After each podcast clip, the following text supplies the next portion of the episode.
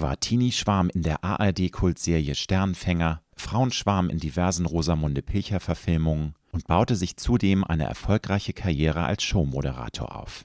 2018 outete sich Jochen Schropp in einem offenen Brief im Stern als schwul und gehörte zu dieser Zeit noch zu den wenigen deutschen Stars, die diesen Schritt für mehr Sichtbarkeit der Community wagten. Inzwischen wächst der Mut in der Branche zunehmend, wie die diesjährige Aktion Hashtag ActOut, in der sich 185 Schauspielerinnen und Schauspieler outeten, eindrucksvoll bewiesen hat. Ich spreche mit Jochen über kostbare Momente mit seinem Freund, Barbie-Puppen in der Kindheit, ein öffentliches Coming-out als möglicher Karrierebremser und Mobbing-Erfahrung in der Teenagerzeit. Jochen hat mir verraten, warum er am liebsten auf sein Bauchgefühl vertraut, er so gar keine Berührungsängste mit Trash-TV-Formaten hat welcher berufliche Wendepunkt bei ihm bis heute nachwirkt und warum der Kampf der Community für gleiche Rechte noch lange nicht vorbei ist. Wenn du wissen möchtest, warum es auch heute noch Momente gibt, in denen sich Jochen für seine Sexualität schämt, warum er lange dafür gebraucht hat, an sich selbst und seine Talente zu glauben und warum er es liebt, immer wieder mal ins kalte Wasser zu springen, dann ist diese Folge für dich. Ich wünsche dir gute und inspirierende Unterhaltung mit Jochen Schropp.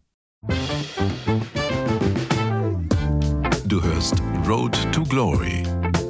Als Journalist mit 20-jähriger Berufserfahrung hat Alexander Nebe hunderte von Interviews mit nationalen und internationalen Stars geführt. Unter der Überschrift Deine persönliche Erfolgsstory spricht er hier in seinem Podcast mit inspirierenden Prominenten über Erfolg, prägende Wendepunkte und Lebensweisheiten.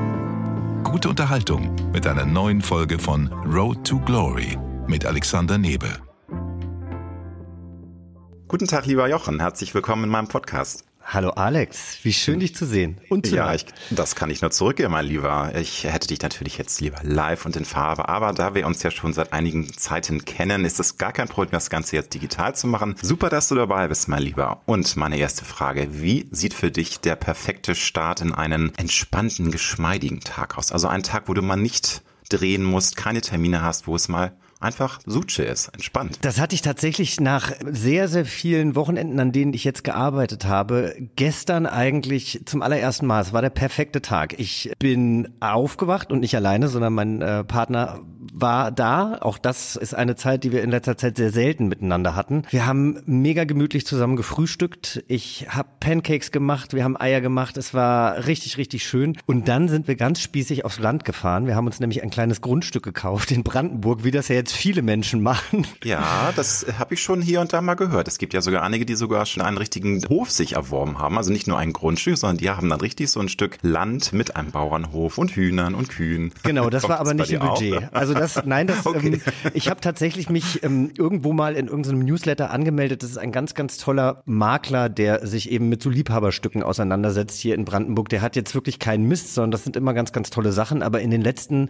zwei Jahren waren da sehr viele Dreikanthöfe, Vierkanthöfe dabei, ähm, die dann eben auch gleich für, naja, eine Million zu haben sind oder noch ein bisschen mehr. Und das müsste man dann, glaube ich, mit mindestens, keine Ahnung, sechs oder sieben anderen Paaren machen. Und das ist für mich nicht wirklich Sinn und Zweck erfüllend, denn ich möchte es ja ruhig und gemütlich haben. Und natürlich habe ich bestimmt auch gerne mal einen Gast oder mehrere Gäste da. Aber auf einmal gab es dieses Grundstück und wir sind da rausgefahren und wir haben uns total in diese Gegend verliebt und in diese Ortschaft verliebt. Genau, und da sind wir gestern hingefahren. Dann sind wir noch ein bisschen spazieren gegangen und dann haben wir uns gestern Abend James Bond angeguckt. Ich muss noch mal nachhaken. Also höre ich dann raus, du bist ja eigentlich eine Stadtpflanze. Du lebst ja seit, äh, glaube ich, 20 Jahren jetzt in Berlin, aber es äh, hört sich danach an, dass jetzt so ein bisschen Best of All Worlds geplant ist, weil du bist ja auch gerne mal in Kapstadt und lässt dir da das gut gehen, wenn es hier zu gastig wird, zu dunkel, zu düster und jetzt noch auf dem Land was Schönes. Ist das dann so eine Mischung oder zieht es dich generell eher jetzt in ruhigere Gefilde, dass du sagst, mit deinem Partner möchtest du jetzt auch gerne mal so einfach Freiräume haben zum total durchatmen, runterkommen? Ich meine, davon abgesehen, dass ich das in meiner Wohnung eigentlich auch kann, aber ich merke schon, dass die Stadt ja teilweise schon auch aggressiv einfach ist. Also die Leute sind oft schlecht gelaunt, gut, zu dieser Jahreszeit sowieso oft, aber mir fehlt schon so ein bisschen die Weite, mir fehlt die Natur. Ich habe ja jetzt 2021 einen neuen Job als Tierarzt angefangen im Schwarzwald. Also ich spiele einen Tierarzt in einer Kinder-Familienserie für die ARD, Tiere bis das Dach heißt die. Und als die Anfrage im Februar kam, dachte ich so, wow, das ist ja wirklich ein Gottesgeschenk, weil ich einfach mich wieder mehr nach draußen gesehnt habe. Ich habe letztes Jahr zum ersten Mal eine Fastenwoche gemacht. Also das war Fastenwandern in Brandenburg und ich habe einfach gemerkt, dass mir die Natur fehlt und dass ich das, glaube ich, so ein bisschen unterschätzt habe, wie sehr ich dann doch vielleicht ein Dorfkind bin. Und mein Vater war ja Biologe und also Biologielehrer und war im Naturschutzbund und wir waren eigentlich sehr, sehr oft im Wald und wir haben Vogelstimmenwanderungen gemacht. Wir haben für die Tiere, die wir zu Hause hatten, irgendwelche Sachen aus dem Wald geholt, frisches Laub, Grasballen und so weiter und so fort. Und dann, also das ist jetzt ein bisschen spiritueller, wir müssen da nicht näher drauf eingehen, können das aber.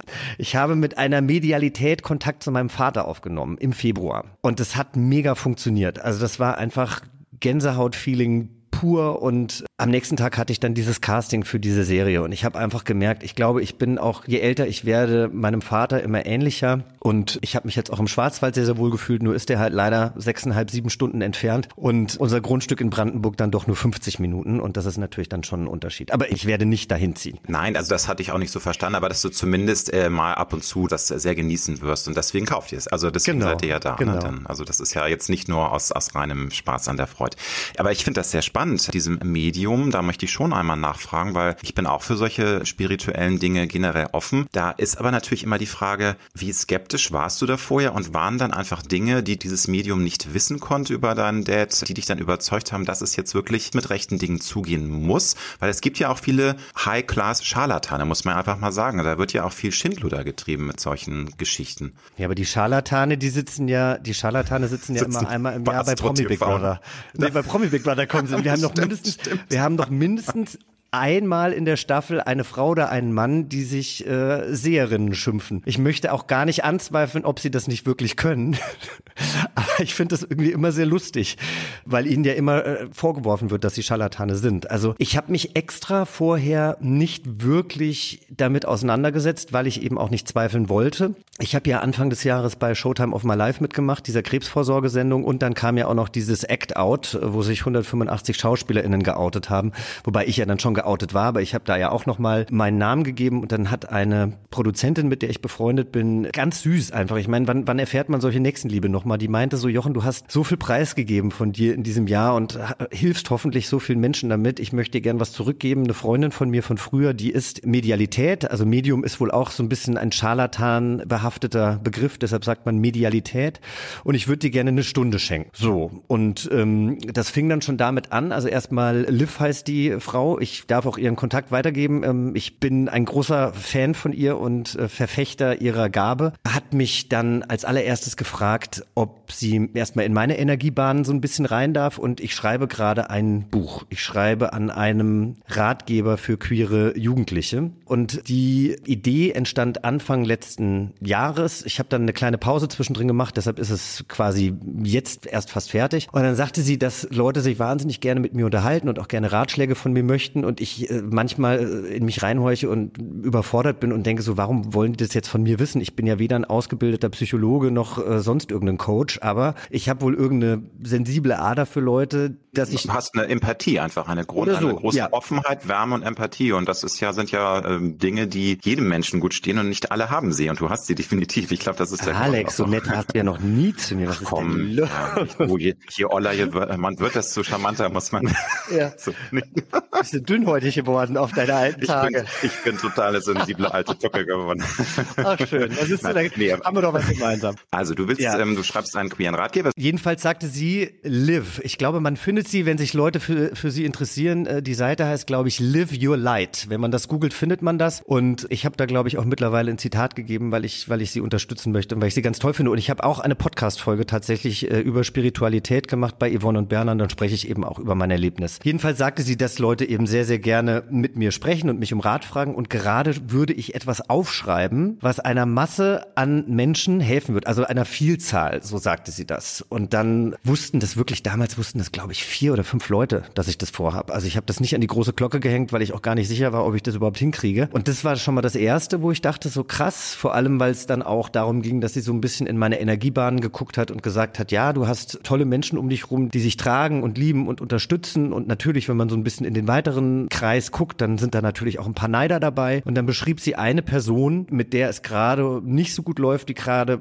schon in meinem Leben ist, aber keinen wirklichen Einfluss auf mein Leben hatte. Aber sie beschrieb diese Person so genau, dass ich sofort wusste, wer das war. Und es war jetzt nicht so Larifari verallgemeinert, dass es irgendjemand hätte sein können. Das gibt's ja manchmal auch, dass es dann so Allgemeinplätze gibt, die immer passen, die natürlich auch in die Tiefe gehen. Also man denkt, das geht in die Tiefe, aber eigentlich ist es über ganz viele Menschen äh, kompatibel, ne? Und das ist immer die Gefahr, dass man dann denkt, ja, mein Gott, die weiß ja so viel, und dann merkt man aber im Nachhinein, das, das kann ja doch eigentlich über viele gesagt werden. Aber du genau. sagst ja, das war sehr präzise, sehr. Ähm genau, das war sehr präzise und dann kam eben auch noch dazu, dass sie dann eben Kontakt zu meinem Vater hatte. Also sie hat auch gesagt, es kann sein, dass jemand anders kommt, dass eine andere Energie kommt und sie hatte dann Kontakt aber zu einem Mann und sie sagte dann, sie spürt Rinde und sie sieht Bäume, ob ich damit was anfangen kann. Und wo wir ja vorhin das Naturthema schon aufgemacht hatten, hat sie mich natürlich damit sofort bekommen. Und ich sag jetzt mal, viele Sachen kann man natürlich über mich äh, lesen oder nachhören oder sonst was, aber das war was, ich habe selten über meinen Vater gesprochen und äh, auch nicht darüber, wie wir unsere Zeit miteinander verbracht haben. Und dann weiß ich ja mittlerweile auch, was so eine Stunde kostet und es ist total erschwinglich. Das ist nicht so, dass das in den Hunderter-Bereich geht. Und ich sag mal, für diesen Stundenlohn, sich jetzt dahin zu setzen und Leute zu recherchieren, das würde sich, glaube ich, nicht rechnen. Also ich glaube an Liv, ich glaube an ihre Gabe und habe viel geweint in dieser Dreiviertelstunde, weil es einfach so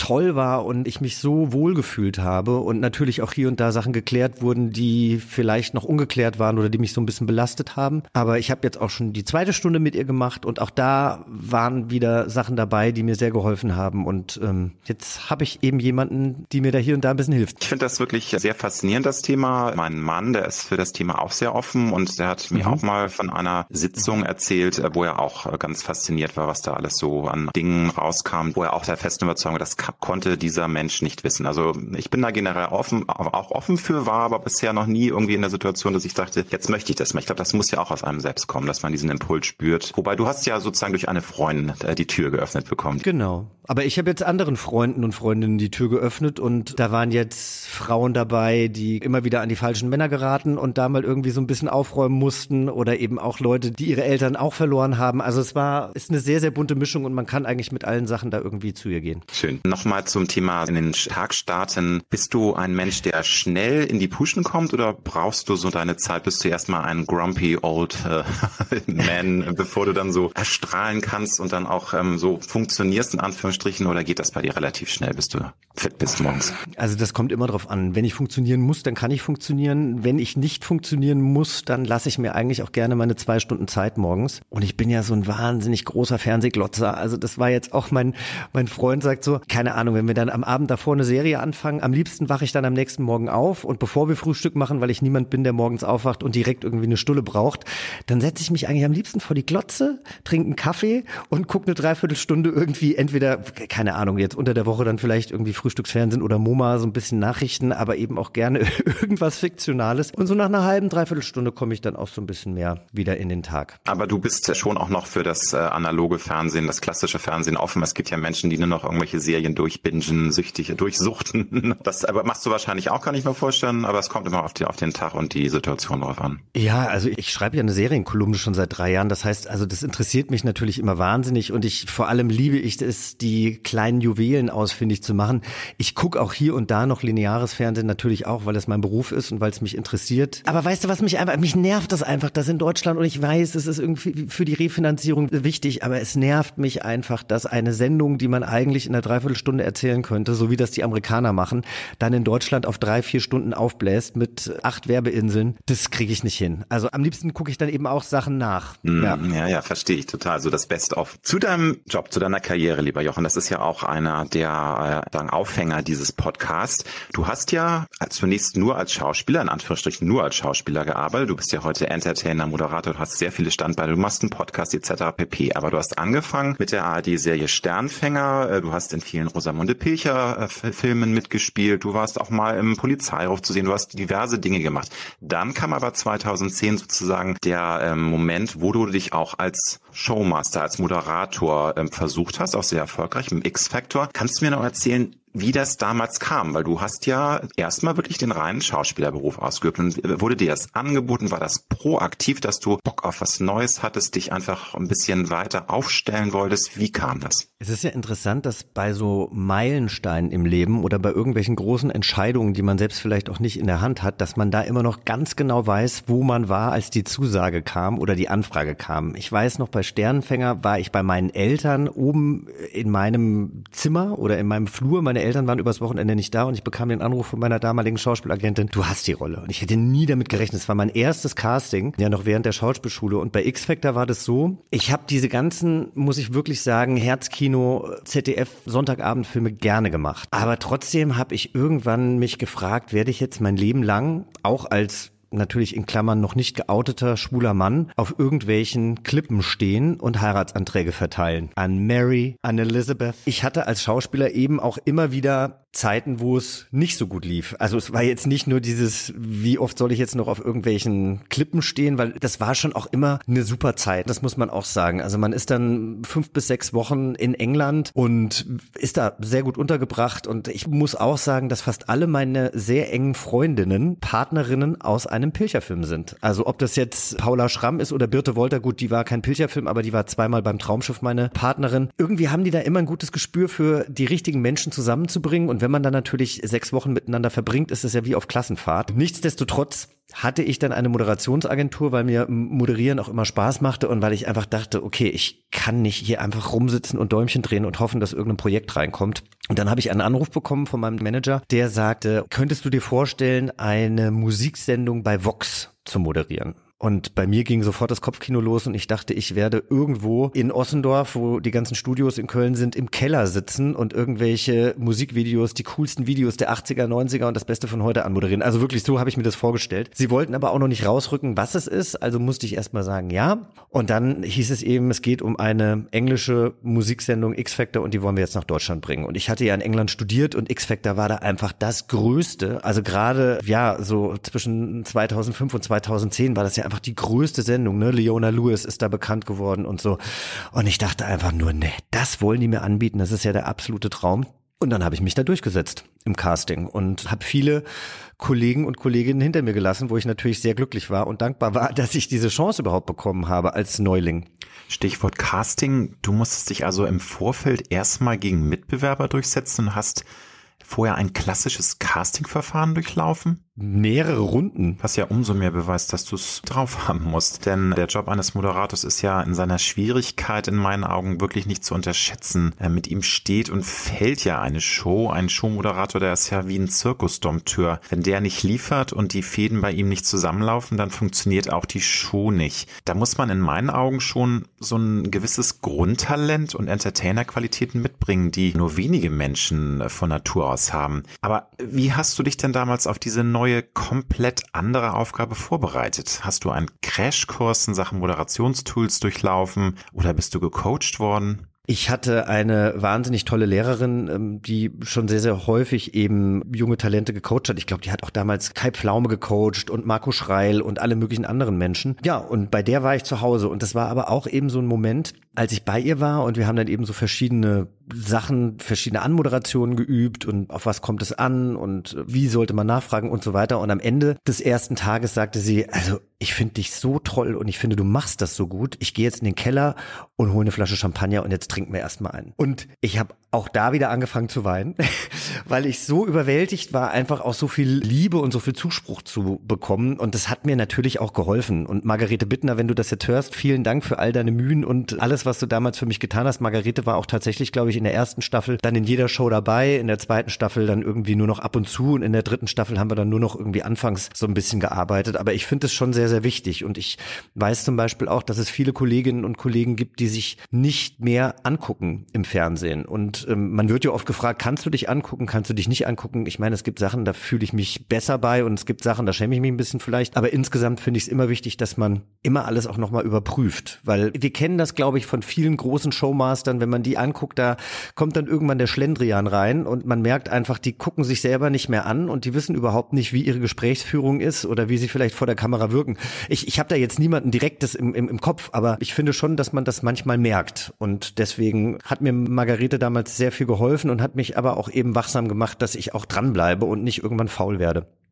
Würdest du denn im Nachhinein sagen, dass X-Factor für dich einer der wichtigsten oder gar der wichtigste Meilenstein in deiner beruflichen Karriere war? Mm, also wenn ich auf die beruflichen Sachen gucke, dann auf jeden Fall. Also zum einen, weil ich einfach auch sehr, sehr viel durch diese Sendung gelernt habe. Es ist äh, lustig, dass wir heute über X-Factor sprechen, weil meine damalige Producerin hat mir heute Morgen eine WhatsApp geschrieben, dass sie gerade an einer Formatidee arbeitet, wo sie mich super gerne als Moderator hätte. Und ich muss halt sagen, die Menschen, mit denen ich damals an X-Factor gearbeitet habe, haben für mich alle einen wahnsinnig wichtigen Stellenwert eingenommen, weil sie sehr bedacht mit mir umgegangen sind. Ich habe auch die erste Staffel gepromptert beispielsweise. Also ich prompter ja gar nicht mehr. Wir promptern auch äh, Promi Big Brother nicht. Promptern heißt, dass du ein Gerät hast, einen Prompter, der ist vor der Kamera angebracht. Ich er erkläre es nur für die Zuhörenden, die das vielleicht nicht kennen. Und da läuft dann der Text eben runter und du liest ab. Das heißt, bei X-Factor natürlich, wenn wir Gäste hatten, wie zum Beispiel Kelly Clarkson oder sowas, dann habe ich natürlich, dann spricht man frei, aber ähm, die ganzen Moderationen für die großen Shows am Sonntag oder später Dienstagabend oder umgedreht, ich weiß gar nicht, wann es zuerst erst lief, die liest man eben ab, genau. Und das hat mich wahnsinnig runtergebracht, weil ich so eine große Angst hatte, dass ich mir diese Texte nicht merken kann. Ich bin da mittlerweile so gut, ich spreche auch frei. Also wenn ich jetzt eine Moderation mache, dann lerne ich den Text nicht mehr auswendig, sondern ich weiß, über was ich rede und dann rede ich einfach. Und das ist natürlich die Königsdisziplin, das ist aber für mich auch am einfachsten. Und wir hatten dann damals als Ascher auftritt, hatten wir einen Gang von mir, eine Showtreppe runter und ich konnte diesen Prompter nicht einsehen. Und Ascher stand da und natürlich auch das Publikum voll mit 500 Leuten und wir mussten, wir haben die Musikacts immer voraufgezeichnet, also immer so gegen halb acht, viertel vor acht, weil die oft so einen großen technischen Aufwand hatten, dass wir sie nicht live auftreten lassen konnten. Und ich glaube, ich musste diese Moderation elf oder zwölf Mal machen, weil ich sie mir nicht merken konnte und weil ich so aufgeregt war. Also die Aufregung ist eigentlich das Allerschlimmste. Und Ascher steht da und ist so cool und ich schäme mich heute noch dafür. Aber ja. Da muss man noch einmal ganz kurz einordnend erklären, dass Ascha zu der damaligen Zeit weltweit einer der größten männlichen US-Superstars überhaupt war. Auf jeden Fall. Also ähm, ich kann mir vorstellen, wie stressig und unangenehm das für dich gewesen sein muss. Aber er hat es ja zum Glück mit großer Coolness genommen. Er war sehr professionell und ich habe mich sehr geschämt und das hat mich aber auch wieder irgendwie bescheiden gemacht, ja. Also du, ich gönne es jedem, der sagt, ich möchte gerne Moderator, ich möchte gerne Moderatorin werden, aber es ist, wie du halt sagst, es ist nicht einfach so, dass man das einfach so kann oder das einfach so ist und dann gibt es natürlich auch ganz viele unterschiedliche Moderatoren. Also ich könnte zum Beispiel, das merke ich, da komme ich an meine Grenzen, wenn ich so Polit-Talks moderieren muss oder wenn ich dann irgendwelche offiziellen Veranstaltungen moderiere, wo es um sehr viel Politik geht, da komme ich an meine Grenzen. Das ist einfach nicht meins. Genauso können Magazinmoderatorinnen vielleicht nicht so gut Show moderieren und so weiter und so fort. Grundsätzlich hast du ja auch keine Berührungsängste mit dem Thema Trash-TV. Du moderierst unter anderem Promi Big Brother. Möchtest du dich ganz bewusst nicht in eine Schublade stecken lassen, was ja vor allem in Deutschland gerne mal gemacht mhm. wird und schreckst deshalb auch nicht vor so polarisierenden Projekten wie Big Brother zurück? Also ich habe vor allem, muss ich sagen, nach meinem Outing natürlich jetzt auch ganz viele Sachen gemacht, die man vielleicht nicht als leichte Kost mehr beschreiben würde. Wie zum Beispiel der Film Enfant terrible von Oskar Röhler, wo du den Lebensgefährten von Rainer Werner Fassbinder spielst. Ja, zum Beispiel. Und ich merke schon, dass da dann halt, also Jetzt Enfant terrible hat viele Leute, glaube ich, einfach überrascht. Ich fand das ganz schön. Ich war letztens, und da wären wir dann wieder bei der, bei der seichten Unterhaltung, war ja letztens bei, bei der Eiskönigin in Hamburg und Andrea Sawatzki war da mit ihrem Mann Christian Berkel und äh, Christian spielt, glaube ich, auch eine kleine Rolle bei Enfant terrible und dann sagte sie, hier, das ist Jochen Schropp, den wollte ich dir doch gerne vorstellen, weil wir hatten Schneewittchen am See gedreht. Der war so toll bei Enfant terrible, fandst du nicht auch und so? Und natürlich finde ich das schön, wenn gestandene Kollegen und Kolleginnen mir dann ähm, diesen, äh, ja, also äh, diesen Ritterschlag geben diesen Ritterschlag geben, genau. Und andererseits ähm, habe ich letztens irgendwo gedreht und da ging es eben dann auch um Reality und äh, jetzt war ja Jana Palaske im Sommerhaus der Stars und dieser Schauspielkollege war irgendwie außer sich, dass Jana Palaske diese Sendung gemacht hat und dass es überhaupt diese Art von Sendung gibt und die anderen Schauspieler und Schauspielerinnen mochten aber Reality-Formate und fanden zum Beispiel auch, dass Jana da eine ganz tolle Note einfach reingebracht hat und dann unterhältst du dich mit jemandem darüber, ob es denn überhaupt solche Sendungen geben sollte und was diese Sendungen alles Schlechtes für die Menschheit gemacht haben. Die haben aber selber so eine Sendung noch nie wirklich gesehen. Und das finde ich immer so eine Diskussion, die finde ich langweilig und die ermüdet mich. Und ich weiß auch nicht, warum kann man denn nicht, ich sag's mal ganz plump, warum kann man denn nicht Klassik hören, aber auch gern mal ein Schlagerlied? Also das eine schließt ja das andere nicht aus. Und ich glaube, ich bin mittlerweile so sehr bei mir angekommen, dass es mir egal ist, was andere Leute denken. Ich bin mir aber durchaus bewusst, warum es vielleicht für intellektuelle Arthouse-Filme dann doch eher schlecht aussieht mit Castings für mich, als vielleicht für andere Sachen.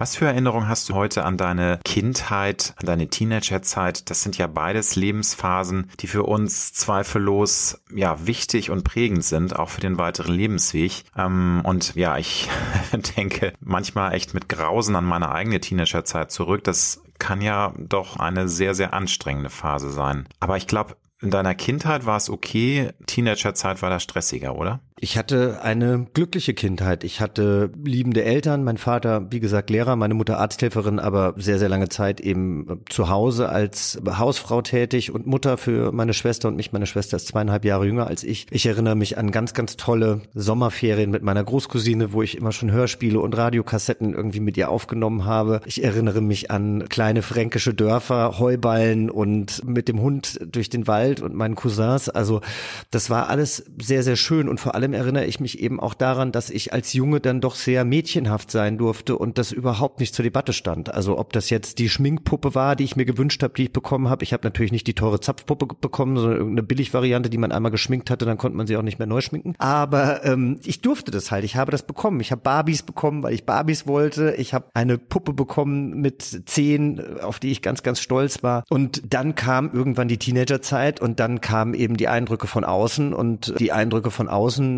waren eben, dass das nicht in Ordnung ist. Also es war nicht meine Familie, sondern das waren dann eben andere Mitschüler, die mich dann angefangen haben zu hänseln oder die nicht der Meinung waren, dass das okay ist, so wie ich mich verhalte oder nicht männlich oder so genug. Fakt ist, Kinder können leider manchmal ganz besonders grausam und mobbende kleine Monster sein, wenn sie die Schwächen von anderen wittern oder man in irgendeiner Art und Weise anders ist. Woran hat es denn deiner Meinung nach noch gelegen, dass dir das Leben als Kind und als Jugendlicher von Gleichaltrigen derart schwer gemacht wurde? Also bei den Kindern hatte ich ja gar keine Probleme. Das war dann später, da war ich ja dann 14, da habe ich natürlich äh, keine Barbie mit in die Schule genommen und wahrscheinlich auch nicht mehr mit Barbie gespielt. Aber ich hatte die schönsten Mitschülerinnen als Freundin und ich habe mich immer schon für Mode interessiert und äh, keine Ahnung, damals waren Schlaghosen in und ich hatte halt irgendwie coole Schlaghosen und dann hat man sich irgendwann eine rote Strähne in äh, das Pony äh, gefärbt und auch das hatte ich und das hatten sonst nur Mädchen und der nächste H&M war in Frankfurt. Ich bin am Wochenende mit meiner besten Freundin nach Frankfurt gefahren und wir haben da geshoppt. Das haben die anderen Jungs halt nicht gemacht. Die waren halt auf dem Bolzplatz und haben gekickt. Ich verstehe es ja irgendwie selber nicht, weil es waren ja wirklich drei verschiedene Gruppen, die mich da damals fertig gemacht haben und gehänselt haben. Und ich bin mir sicher, wahrscheinlich war ich ein bisschen zu feminin und ja, hab mich halt nicht gewehrt. Ich hätte eigentlich den Mund aufmachen müssen.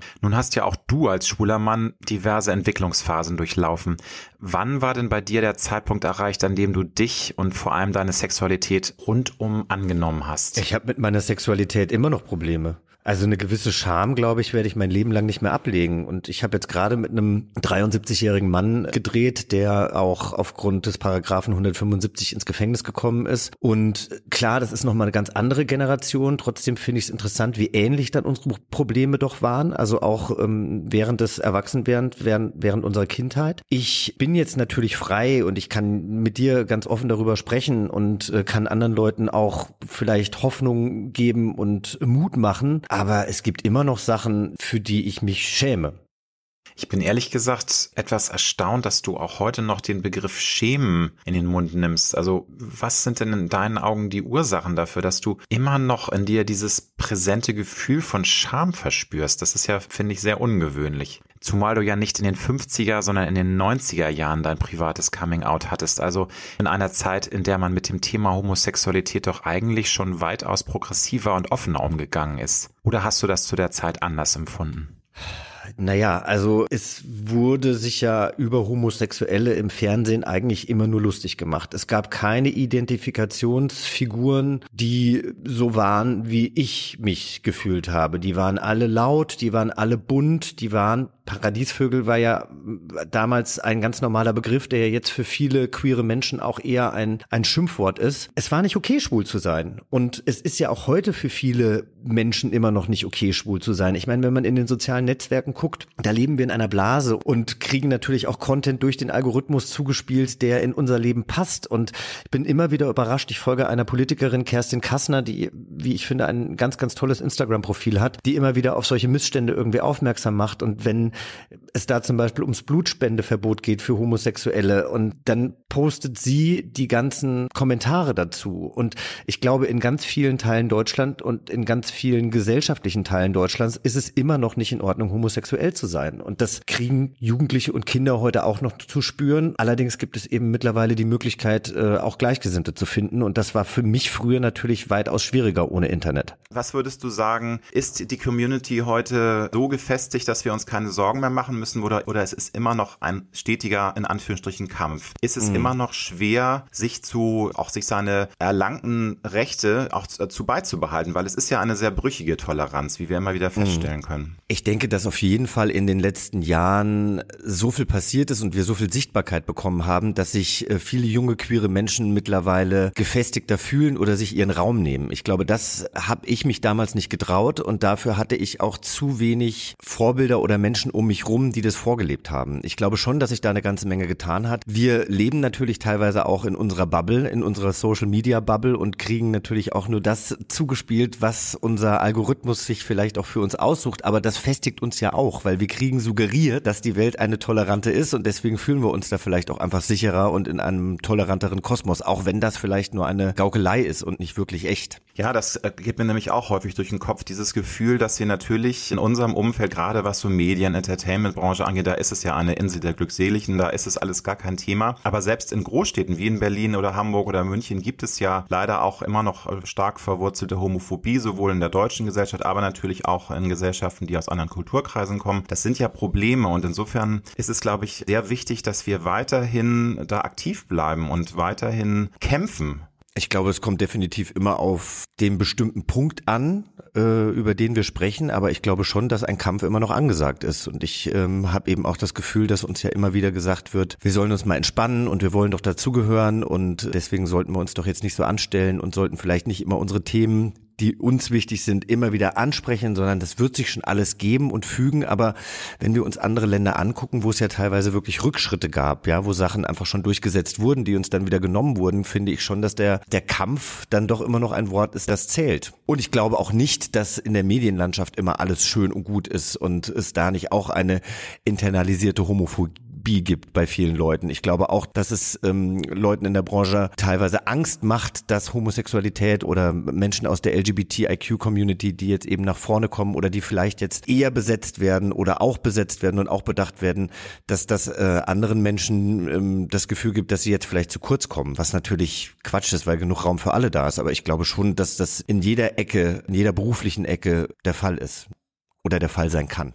Ich finde es auch sehr wichtig, äh, immer wieder zu sagen, dass es ja nicht nur eine private Sache ist oder eine Sache des, der Sexualität. Das wird einem ja immer wieder auch von gutmeinenden heterosexuellen äh, Menschen gesagt. Ja, es ist doch eigentlich völlig egal, wer wen liebt und das ist eine Privatsache. Das ist mir dann aber sehr, zu sehr auf das Schlafzimmer reduziert. Also ich finde schon, dass, dass wir ja schwul auch leben möchten, 24-7, äh, sage ich immer. Also sprich auch unseren Partner gerne zeigen möchten oder dass das eben nicht Privatsache ist. Würdest du das differenzierter sehen oder oder bist du da inzwischen auch? Weil du hast ja nun auch eine Metamorphose durchlaufen. Du hast dich ja erst etwas später geoutet, zumindest öffentlich.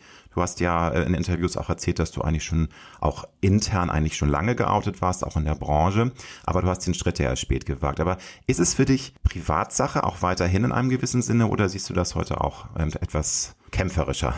ja, auch da glaube ich, kommt es drauf an, über was wir reden, aber generell ist natürlich die sexuelle Identität jedes Menschen erstmal vielleicht Privatsache, aber das Private spielt ja überall mit rein. Also wir sind ja soziale Wesen und wir unterhalten uns über das, was wir in unserem Leben erfahren und wenn heterosexuelle Menschen ganz normal und natürlich darüber sprechen dürfen, dass sie mit ihrer Familie in den Urlaub fahren, dann äh, darf ich ja auch dann hoffentlich sagen, dass ich mit meinem Partner einen kleinen Urlaub plane oder äh, dass ich meinen Partner eben auch in Gespräche mit einbeziehe und dann ist es natürlich natürlich nicht mehr nur Privatsache, sondern dann spielt das natürlich in meinen sozialen Raum mit rein. Und wenn sich Leute darüber angegriffen fühlen oder davon angegriffen fühlen und eben sagen, das behältst du mal lieber für dich, dann denke ich mir, naja, du behältst ja auch nicht für dich, dass du gerade mit deiner Frau in Venedig warst. Also es ist sehr schwierig, da, ne, da verschwimmen natürlich die Grenzen. Nun hast du ja gesagt, äh, was ich sacken lassen musste, dass du dich heute auch immer noch schämst in einem gewissen Sinne. Du hast ja schon erklärt, warum das so ist. Aber würdest du sagen, dass es auch daher dann kommt, dass du doch relativ lange gebraucht hast, um den Schritt in die Öffentlichkeit zu machen, zu sagen, ja, ich bin schwul, weil natürlich waren das ja auch Karriereüberlegungen. Da wäre toll, wenn du auch noch mal was dazu erzählst. Aber würdest du sagen, ja, das lag auch tief in dir, so diese doch Unsicherheit, dieses sich nicht richtig annehmen und dass du deswegen das auch einfach für dich behalten wolltest, ganz aktiv? Nee, also diese Scham hat natürlich eher was mit dem Großwerden zu tun. Also das hat was mit meiner Kindheit zu tun, mit meiner Jugend. Das hat was damit zu tun, wie Homosexualität in der Gesellschaft, in den Medien gesehen oder dargestellt wurde. Deswegen habe ich mich eigentlich nicht zurückgehalten mit meinem Outing. Und diese Scham ist ja auch nichts, die ich, die ich jetzt normalerweise öffentlich bespreche, außer mit jemandem wie dir, weil du das natürlich auch verstehst. Aber äh, diese Scham trägt mich ja jetzt nicht durch meinen Alltag. Aber es gibt einfach verschiedene Sachen und da gehört eben auch in gewisser Weise meine sexuelle sexuelle Identität dazu, die schambehaftet ist. Aber das hat eigentlich nichts mit meinem jetzigen Leben oder mit meinem Coming Out zu tun. Aber es ist halt ein Gefühl, was hier und da wiederkommt und dann nehme ich das an und dann weiß ich auch, woher das kommt und dann weiß ich aber auch, dass ich da noch weiter mit, mit umgehen muss. Zu deinem Coming Out vor drei Jahren. Du hattest in dem offenen Brief im Stern das ja alles sehr persönlich, sehr, finde ich, nachvollziehbar aufgeschrieben, was in dir alles vorgegangen ist, ähm, dass du aber auch schon vier Jahre früher diesen Schritt eigentlich machen wolltest, in die Öffentlichkeit zu gehen. Da wurde dir aber von deiner Agentur abgeraten. Wenn du jetzt das nochmal einordnest im Rückblick, kannst du auch ein bisschen das heute immer noch verstehen, dass die Agentur dir da gesagt hat, nee, Jochen, lass es lieber. Die Branche ist immer noch nicht so weit. Du wirst nicht mehr so besetzt äh, wie vorher, wenn das jetzt öffentlich ist. Hat sich da was entwickelt? Wie ist, wie ist das heute bei dir, so wenn, wenn du daran zurückdenkst? Weil es sind ja ganze vier Jahre dann nochmal verstrichen nach dem ersten Impuls, den du hattest. ja, also ich glaube, wenn ich mich damals hätte outen wollen, wenn ich damals die Stärke gehabt hätte, dann hätte ich das auch gemacht, egal was mir irgendjemand rät. Aber da ich glaube ich, damals eben selber noch sehr unsicher war, was das Ganze anging, ähm, habe ich mich natürlich auf diese Ratschläge verlassen. Ich glaube auch, dass es heute noch äh, SchauspielagentInnen gibt, die das ihren KlientInnen raten würden. Ich weiß nicht, ob das noch so aktuell ist. Also es gibt bestimmt Produzenten und CasterInnen, die da Probleme vielleicht mit haben, aber es ist nicht mehr zeitgemäß. Und wenn man jetzt sieht, dass Yannick Schümann sich geoutet hat und jetzt Kaiser Franz in Sissi spielt und dass Wladimir Bulakov, ein äh, sehr bekannter Schauspieler und Tatortkommissar, mit seinem Partner auf den roten Teppich geht, Händchen haltend, glaube ich, hat sich da auch schon ein bisschen was getan und da wird sich die Branche jetzt anpassen müssen. Also es haben sich so viele Schauspieler und Schauspielerinnen jetzt geoutet, dass ich glaube, dass man, wenn man weiter auf Qualität setzen will, muss man diese Schauspieler weiter besetzen oder Schauspielerinnen weiter besetzen, weil sonst äh, schneidet man sich selber ins Fleisch. Ich äh, bin da total bei dir. Ich bin aber auch weiterhin der Meinung, dass es eben leider gerade auch bei den Zuschauerinnen manchmal so eine Schere im Kopf geht. Und das ist ja, glaube ich, auch der Grund, warum dir damals abgeraten worden ist. Du hast ja nun damals damals auch dieses Image gehabt. Natürlich bist du heute auch noch ein Frauenschwarm, trotz deines Coming-Outs, weil also entweder findet man einen Mann toll oder nicht. Aber es sind ja immer so Träume, die verkauft werden. Und du hast ja nun mal auch in diesem Rosamunde Pilcher-Film mitgemacht. Du warst der heterosexuelle Traummann und alle haben sich dann reingeträumt in diese Szenerie und dachten, ach Mensch, irgendwann treffe ich den Jochen mal im Café in Berlin und dann kann der mich ja erobern und dann stehen die genau, irgendwann an dann kommt er mit seinem Pferd dann, um die dann, Ecke. Genau, und dann macht er mir einen Heiratsantrag an der Klippe. ja. Also äh, das, das kann ich ja im gewissen Sinne verstehen.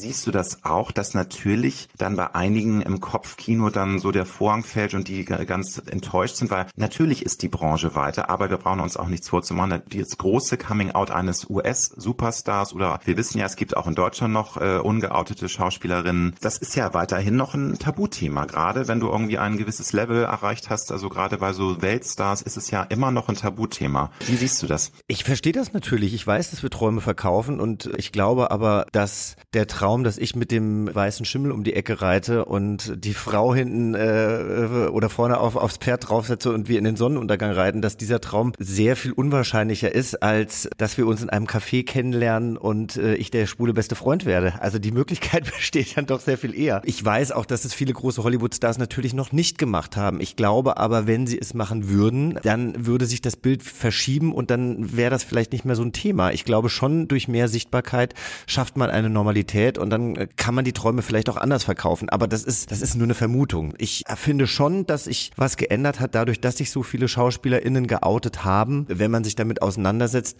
dass diese Grenzen einfach verschwimmen. Und ich habe jetzt ja in der Serie auch einen Familienvater gespielt, der heterosexuell ist, der sich auch in eine Frau verliebt und ich habe mir die Folgen schon angeguckt und ich finde, ich spiele das sehr glaubhaft und äh, glaube, da kann man sich auch reinträumen. Aber das muss man halt wollen. Die Schere entsteht ja im eigenen Kopf. Nochmal eine Frage ähm, zu dem Thema, äh, was deine Zeit vor dem Coming Out betrifft. Du hast ja, ähm, wie gesagt, diesen offenen Brief geschrieben. Du hast dann auch noch ein paar andere Interviews gegeben zu dem Thema. Du hast gesagt, dass du nie dich verstecken musstest. Also es gibt ja diesen Kodex in der Pressewelt, dass man niemanden ohne seinen äh, Willen outet. Das ist einfach ein ungeschriebenes Gesetz. Und du warst auch in der Szene geoutet. Weil ich habe mich immer gefragt, wie macht der Jochen das? Das muss doch ein unglaublicher Druck sein, immer dieses Versteckspiel. Man muss immer gucken, dass man dann auch in, in den Interviews möglichst neutral antwortet, dass man sich da nicht verplappert. Wie siehst du das heute? War das nicht auch ein gewisser Druck und Stress oder hast du das deswegen gut alles so hinbekommen, weil du eben ja in deiner Bubble, sage ich jetzt mal, eben ganz offen leben konntest und das auch in der Branche jeder wusste und auch in den Medien jeder wusste, nur es wurde halt nicht kommuniziert.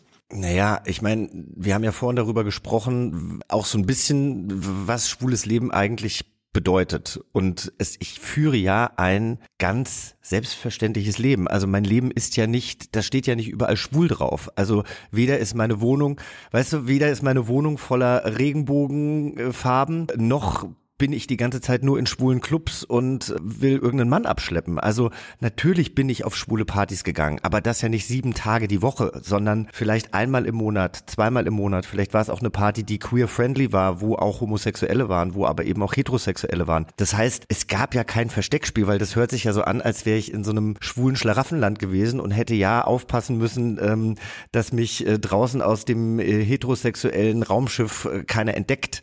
Du ähm, hast doch sicherlich auch zwischendurch immer mal ähm, auch Freunde gehabt. Und da ist es dann ja nicht mehr so unkompliziert. Man will ja auch mit dem Partner ganz selbstverständlich dann mal ins Kino gehen. Irgendwie gar nicht, muss ja nicht der rote Teppich sein. Ja, aber auch da gehe ich doch einfach nur mit einem Menschen ins Kino. Ich gehe doch, also, aber ich, ich bin doch nicht die ganze Zeit auf, also weder sitzt diese Person auf mir, noch sitze ich auf der, noch halten wir die ganze Zeit Händchen. Aber man hält ja auch mal Händchen. Also man geht ja auch mal, oder ist, ist ich das nicht. generell nicht deins? Okay, ja, das ist dann ja eine klare Aussage. Und das kann natürlich also wieder sein, Alex, dass das diese Scham ist, mit der ich aufgewachsen bin. Es gibt gibt ja auch Freundinnen, die Händchen halten miteinander über die Straße gehen. Also ich gehe auch nicht mit meiner besten Freundin oder bin auch nie mit meiner besten Freundin Händchen halten durch die Gegend gegangen. Händchen halten war irgendwie nie was für mich. Das Einzige, wenn wir übers Versteckspiel sprechen, war, dass wenn ich eben mit meinem Freund dann irgendwo auf der Straße war und wir haben uns verabschiedet, dass es da nicht der Kuss auf den Mund war, sondern vielleicht eher eine verschämte Umarmung und vielleicht ein kleiner Knutscher auf die Wange. Das war vielleicht das Versteckspiel. Aber es hat mich nicht umgebracht. Ich meine auch so dieses Umarmen und, und einfach diese Körperlichkeit, die ja auch von jedem Menschen anders ausgelebt wird, gar keine Frage. Das ist ja eine Typsache. Aber ich glaube, mir wäre das schwer gefallen, weil ich ein sehr körperlicher Mensch bin und da muss man ja schon dann sich kontrollieren.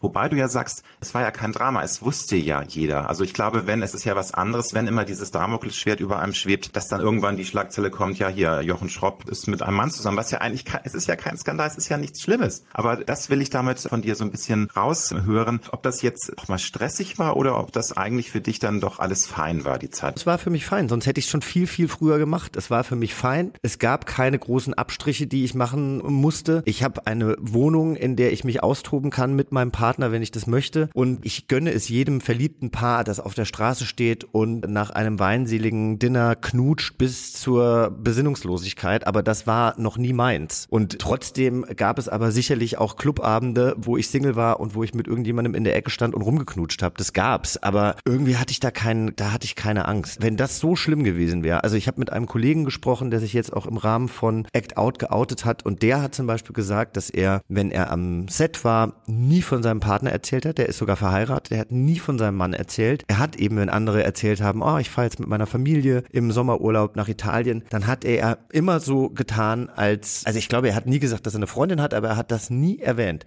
Am Set mit Kollegen, mit Kolleginnen, mit denen du vielleicht sechs monatelang irgendwie an einer Serie drehst, hat er sich nicht geoutet oder wenn nur partiell und war eben dann auch, wenn er auf Veranstaltung war, immer total verhuscht und hat sich nicht wohlgefühlt. Wenn ich mich so gefühlt hätte, dann wäre das katastrophal gewesen. Aber ich habe mich ja so nie verhalten. Ich habe es ja Leuten erzählt. Ich bin ja ganz normal damit umgegangen. Ich habe meinen Partner mit ans Set gebracht. Ich bin mit meinem Partner auf Veranstaltungen gegangen, habe ihm aber nicht über einen roten Teppich geführt und habe dann vielleicht, vielleicht habe ich auch nicht jeder Journalistin meinen Partner vorgestellt. Aber manchen Journalistinnen habe ich eben schon gesagt, guck mal, das ist XY mit dem bin ich zusammen. Deswegen habe ich diese Angst, glaube ich, so nicht gehabt oder diesen Druck so nicht verspürt. Aber ganz schrecklich für all die, die das verspüren. Deswegen will ich jetzt nochmal so einen Appell und was Positives zum Schluss bei diesem Themenkomplex raushauen, dass es eben wirklich man nur jedem sagen kann, man sieht ja, wie sich alles positiv entwickelt hat. Du hast es ja gerade erzählt, wer sich alles geoutet hat, äh, dass trotzdem die Rollen weiter vergeben werden. Also es ist alles kein Drama und auch die Befürchtung deiner Agentur, ähm, gut, dann ist, das war ja nun jetzt auch schon sieben Jahre. In diesen sieben Jahren hat sich sehr viel nochmal getan, positiv zumindest in den Großstädten oder auch in der Gesellschaft. Es ist alles kein Drama und man muss sich da keine Sorgen machen. Es ist nicht per se karriereschädigend, weil das ist, glaube ich, bei vielen der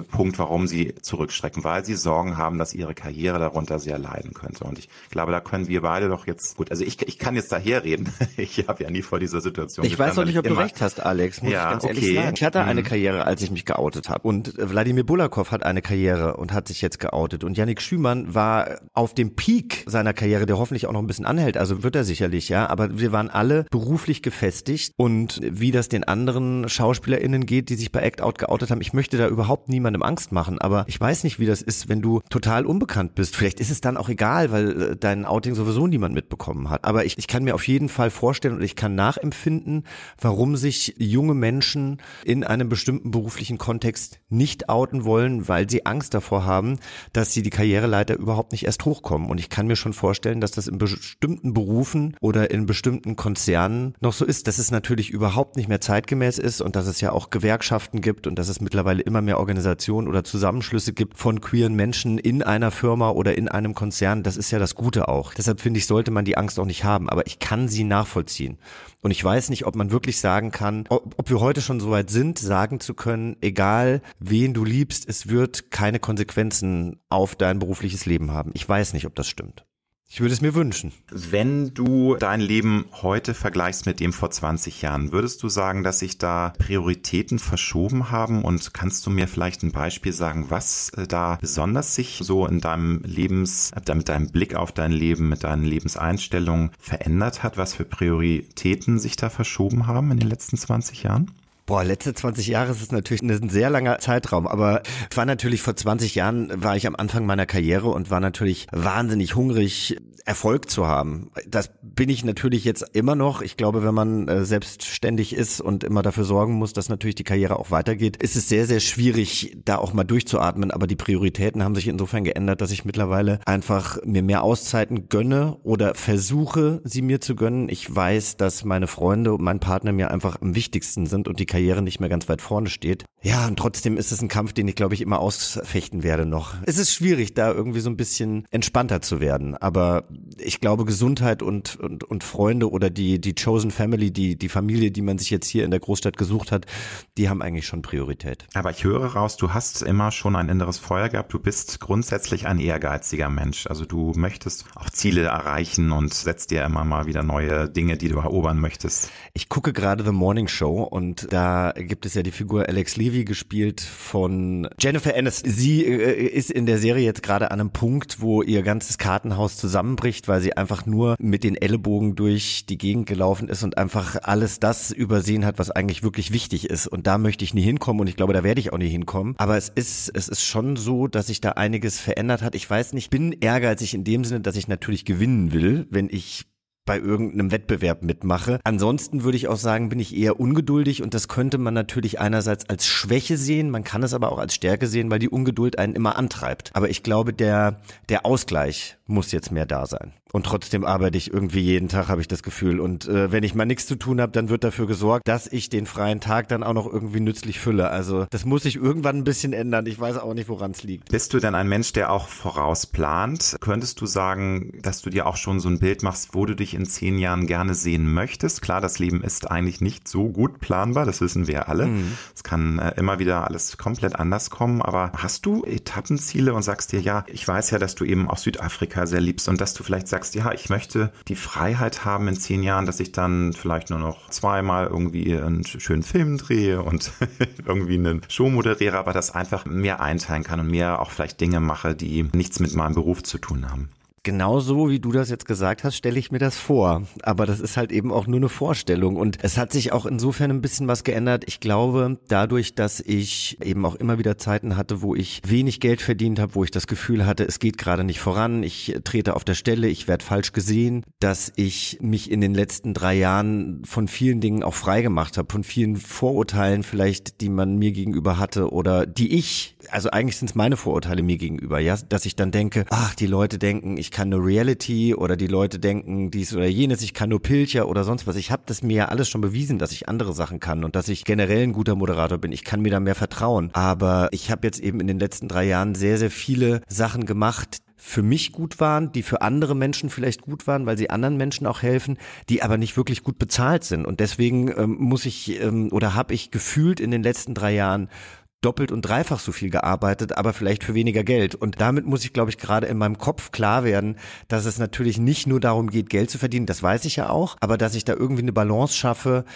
Ich kann mich trotzdem auch mal zurücknehmen und mal durchatmen. Ich kann Sachen machen, die nicht gut bezahlt sind, die aber für meine Seele wichtig sind. Und trotzdem brauche ich aber natürlich auch noch die Jobs, hinter denen ich auch stehen kann und muss, die aber auch ein bisschen besser bezahlt sind, damit sich das alles so ein bisschen ausgleicht. Und da bin ich gerade noch so ein bisschen am Austarieren.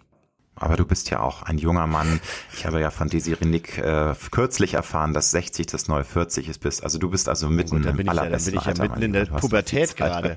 ja. Du bist ein junges Ding, ich wollte gerade sagen. Wahnsinn. Hast du ein Lebenskredo oder ein Lebensmotto, an das du immer wieder mal denkst? Oder ich meine, ich glaube, das ändert sich auch bei vielen Menschen von Monat zu Monat oder von Jahr zu Jahr. Wir alle lesen ja immer mal wieder auch Sprüche, wo wir sagen, ja, das ist zumindest eine Momentaufnahme. Aber hast du irgendwie einen, einen schönen Spruch, mit dem du dich identifizieren kannst? Das ist wahnsinnig spannend, dass du genau das gerade ansprichst, denn wenn wir über die Zukunftsplanung reden oder auch über das Vergangene, hat sich das natürlich geändert. Ich habe früher immer, ich glaube, das steht sogar noch auf meinem Facebook-Profil oder sowas, äh, da hatte ich als Motto das Leben mit dem großen Löffel essen, was ja eigentlich auch heißt, also man kann es natürlich unterschiedlich auslegen, ne? aber was heißen könnte, was bedeuten könnte, immer zu viel zu wollen oder mehr zu wollen und nicht zufrieden zu sein. Es könnte aber natürlich auch bedeuten, einfach alles auszuschöpfen. So habe ich das eher gesehen. Und tatsächlich würde ich aber jetzt eher sagen, eher das Leben mit dem kleinen Löffel essen, konstant, ja, und immer kleine Hapse nehmen, aber sich auch nicht zu überfordern. Also das habe ich tatsächlich auch gemerkt durch diese Kuren und Fastenkuren und mit was ich mich da auseinandergesetzt habe, dass es wichtiger ist, eigentlich eher nur 80 Prozent zu essen, damit der Magen auch mal ein bisschen entschleunigen kann und sich nicht immer voll zu hauen, weil irgendwann übersäuerst du und äh, schaffst es nicht mehr. Ja, aber das sind Sachen, die habe ich natürlich jetzt als erwachsener Mann gemerkt oder oder gelernt und ansonsten mag ich ja immer noch. Ich habe jetzt vom Leben noch nicht so viele Zitronen bekommen im Gegensatz zu anderen Menschen, die es vielleicht da teilweise schwerer hatten. Aber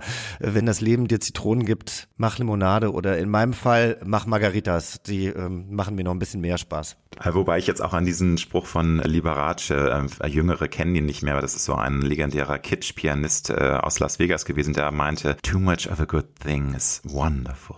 Und das würde ja so ein bisschen mit deinem alten Lebensmotto sich verbinden. Genau, aber ich kenne Liberace und ich möchte nicht mit Liberace verglichen werden. Ich hätte auch nicht sein Leben haben wollen, weil all das, was wir heute besprochen haben, Alex, was ja eigentlich eher optimistisch und positiv auf das Leben blickt, hatte er alles nicht, weil er sich eigentlich sein Leben lang belogen hat, ne? Das stimmt, das hat also eine ganz tragische Geschichte, also aber auch sehr spannende Geschichte. Also für Leute, die ihn nicht kennen, äh, googelt das mal, ähm, das Thema, weil er ist ja ein Mitglied der Community gewesen und das ist schon ein sehr glitzerndes, aber auch sehr tragisches Beispiel für was alles schieflaufen kann, wenn man sich immer weiter auch so reinreitet in eine Lebenslüge. Ne? Und er hat sich ja nie geoutet, obwohl er sowas von schwul war, das äh, eigentlich wussten es alle. Also es war ganz klar. Oder es wollten seine Fans einfach nicht wahrhaben. Aber wer mit äh, riesigen weißen Pelzmänteln und Brillanten beschmückt da auf die Bühne kommt, Rolls-Royce und es war so offensichtlich und die Geschichte ist schon faszinierend, aber auch sehr traurig. Also beides. Ja, es gibt einen wundervollen Film eben und äh, da wird genau dieses Sprichwort im Deutschen äh, verwurstet. Auf Englisch heißt es nämlich eigentlich nur Liberace, aber auf Deutsch ist der Untertitel, wir brauchen ja immer einen Untertitel, ne, auf den deutschen Kinoplakaten. Zu viel des Guten ist wundervoll, siehst du, so wie du es gesagt hast. Lohnt sich auf jeden Fall, den Film anzusehen. Absolut, kann ich nur empfehlen. Michael Douglas hat die Hauptrolle gespielt. Ähm, bist du eher ein Bewahrer oder hm, bist du auch ein Mensch, der, ja, wir alle wissen ja, das Leben ist ein Fluss, ähm, das bewegt sich, nichts bleibt eigentlich immer gleich, äh, was ja auch einerseits gut ist. Manchmal wünschen wir uns aber auch alte Dinge zurück, also Wohlfühlareale, die wir früher hatten. Findest du das gut, Dinge auch zu bewahren oder bist du auch sehr offen für Veränderungen und auch mal dafür die Komfortzone zu verlassen? Das klassische Thema. Es ist ja ein bisschen überstrapaziert mit diesem die Komfortzone verlassen, aber trotzdem finde ich dieses Bild schon gut und wichtig, weil wir alle äh, müssen uns ja häufig zwingen, auch mal Dinge zu machen, gerade wenn wir älter werden, die auch mal unbequem sind im übertragenen Sinne. Ich liebe es, meine Komfortzone zu verlassen. Das ist natürlich immer ein bisschen unangenehm und ich denke dann auch ganz oft, warum machst du das jetzt? Aber im Nachhinein muss ich sagen, immer wenn ich meine Komfortzone verlassen habe, hat es mich weitergebracht und hat mich gestärkt. Und da denke ich an mein Highschool-Jahr in Amerika, wie unglücklich ich da war, drei Monate lang irgendwie am Anfang keine Freunde zu haben. Und dass es dann mein glücklichstes Jahr oder eins der glücklichsten Jahre meines Lebens war. X-Factor das erste Mal moderieren. Mein Gott, hatte ich Angst vor Millionen Leuten da auf der Bühne zu stehen. Aber ich habe es gemacht und es hat mich weitergebracht gebracht, genauso wie der Oskar Röhler Film Enfant terrible und alle möglichen anderen Sachen, die ich auch äh, auf privater Ebene erlebt habe. Ich glaube auch, dass ich teilweise nur so erfolgreich geworden bin oder so, also nur so erfolgreich, das hört sich jetzt so selbstbeweihräuchern an, aber zufrieden zu sein oder das machen zu dürfen, was ich gerne mache, weil ich manchmal vielleicht äh, Jobs angenommen habe oder Sachen angenommen habe, wo ich über mich hinauswachsen musste, wo andere KollegInnen gesagt hätten, nö, das ist mir zu stressig. Gibt es irgendwas, was du in deinem Leben bereust? Es gibt ja Menschen, die sehen es wie Edith Piaf, non, je ne regrette rien. Wie ist es bei dir? Gibt es Momente, wenn du mal in dich horchst, du sagst, ah, du hast eine Therapie gemacht, du bist ja ein sehr empathischer, durchlässiger Mensch. Sind da Momente, wo du auch äh, mal sagst, Mensch, da hätte ich eigentlich eine andere Wegzweigung nehmen sollen?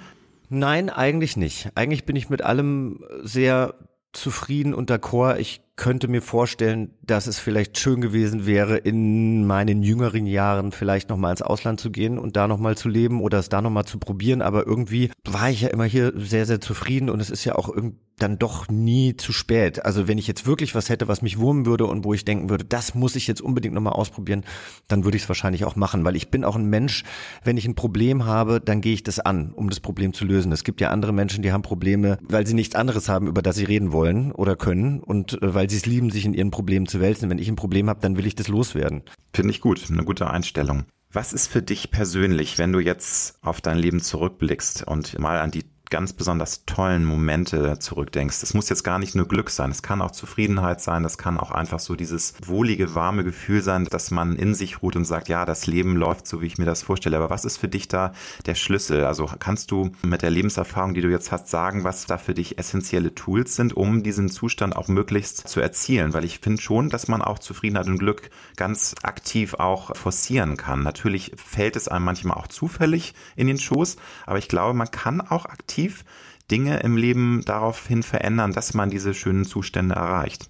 Also für mich sind das ruhige Momente, also gar nicht ruhige Momente im Sinne von, ich muss jetzt äh, im Stillen auf dem Sofa sitzen, aber Momente, die ich bewusst lebe, wo ich auch mal innehalten kann. Ich hatte, wir hatten letztes Wochenende, ein wunderschönes Wochenende. Wir haben uns echt so ein bisschen aus den Augen verloren in den letzten paar Wochen. Also eigentlich so seit Juli hatte ich das Gefühl, habe ich so neben meinem Partner äh, nebenher gelebt und es war, war sehr viel berufliches, ne, Promi Big Brother, dann gut, wir waren noch zwei Wochen in, äh, auf Kreta, das war auch sehr schön, wobei er da auch arbeiten musste, äh, tagsüber und und wir haben letztes Wochenende ganz bewusst gesagt, wir treffen uns mit niemandem, wir gehen über den Markt und äh, kaufen ein und fahren nach Brandenburg raus und gehen spazieren und so. Und ich weiß, das hört sich jetzt alles auch so, ja, so macht man das jetzt mittlerweile, aber es hat uns so gut getan und wir hatten so eine gute Zeit. Wir haben zusammen gekocht und dabei einen Weißwein getrunken und Musik gehört und es war einfach schön. Und das sind Momente, die hole ich mir immer wieder und das ist aber auch einmal im Jahr. Mal gucken, ob ich meinen Geburtstag feiern kann äh, nächstes Wochenende oder nicht. Jetzt ähm, in, in, in Zeiten der vierten Welle. Aber das sind dann auch Momente, einmal im Jahr meinen Geburtstag zu feiern mit meinen FreundInnen, mit Menschen, die mich in diesem Jahr begleitet haben, mit Menschen aber auch, äh, die ich seit Jahren an meiner Seite weiß. Und ich versuche ehrlich zu sein, ich versuche transparent zu sein, ich versuche auch in Situationen, die unbequem sind, eine entspannte Art zu finden, darüber zu sprechen und das macht mich eigentlich glücklich. Ich möchte nichts in mir halten, auch vielleicht auch, weil ich das durch mein Outing gelernt habe, dass es besser ist, man sagt es irgendwann und dann mit den Konsequenzen leben, als dass ich irgendwas runterschlucke und dann in zwei Jahren denke, hätte ich es mal gesagt. Finale Frage, mein Lieber. Wenn du deinem 18-jährigen Ich einen gut gemeinten Rat fürs weitere Leben mit auf den Weg geben müsstest oder könntest, was würdest du denn deinem jüngeren Ich äh, mit der Erfahrung, die du heute hast, mit auf den Weg geben? Hab keine Angst, du kannst dir und deinem Bauchgefühl vertrauen. Das ist ein wunderbares Schlusswort, mein Lieber. Ich danke dir ganz herzlich. Ich liebe es, dass wir so in diesen Kitsch noch ein bisschen abgerutscht sind jetzt zum Schluss. Also eigentlich ja gar kein Kitsch, aber man könnte es so ein bisschen kitschig auslegen. Wir haben so viele schöne Themen und ich finde, wir beide als schwule Männer können auch mal ein bisschen unsere Kitschader ausleben. in diesem Sinne danke ich dir sehr, sehr herzlich für deine Zeit, mein Lieber. Alles Gute für die Zukunft, für deine weiteren Projekte. Alex, ich fand das sehr schön mit dir. Vielen, vielen Dank. Herzlichen Dank, dass du dabei warst.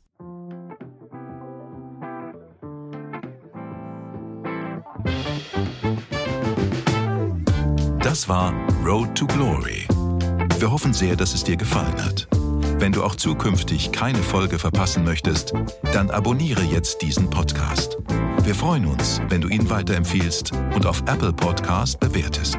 Du hast Anregungen oder Vorschläge für zukünftige Gäste? Dann schreibe bitte an mail at alexander-nebe.com. Bis nächste Woche.